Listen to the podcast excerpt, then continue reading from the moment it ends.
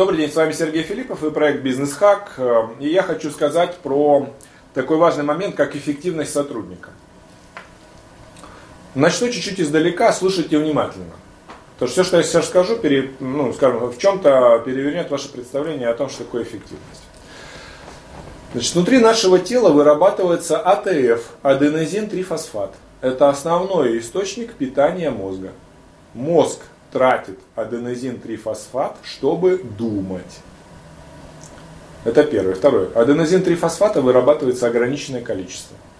Не безразмерное, а ограниченное количество в сутки. Третий момент. Когда мозг сотрудника думает о работе, например, 80% аденозин-трифосфата уходит на думки по работе и 20% на все остальное. Сотрудник эффективен. Когда вы на работе позволяете обсуждение ситуации на рынке, ситуации на Украине, курса евро-доллара, каких-то санкций, и понеслась. Разговоры не по делу.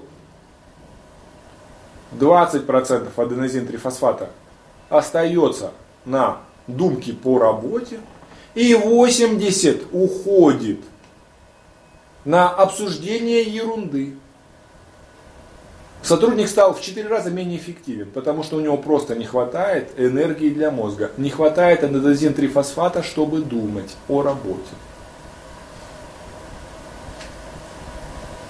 Если мы возьмем прекрасную рыночную ситуацию, без всяких кризисов, зашибись рынок прет вверх, и возьмем отдельно взятую фирму и будем туда приходить и говорить о том, что плохо, кризис, продажи падают, отвлекайтесь, начинайте обсуждать нерабочие моменты и начнем таким образом действовать каждый день, несмотря на ситуацию на рынке, продажи в такой фирме упадут, потому что сотрудники тратят аденозин-трифосфат, вырабатывая организмом, не на продажи, а на ерунду.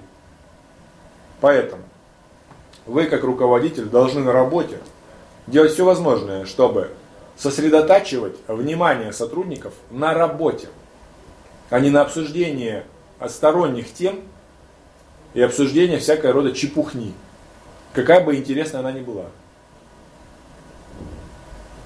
Пресекайте это. Тогда эффективность вашего сотрудника будет выше.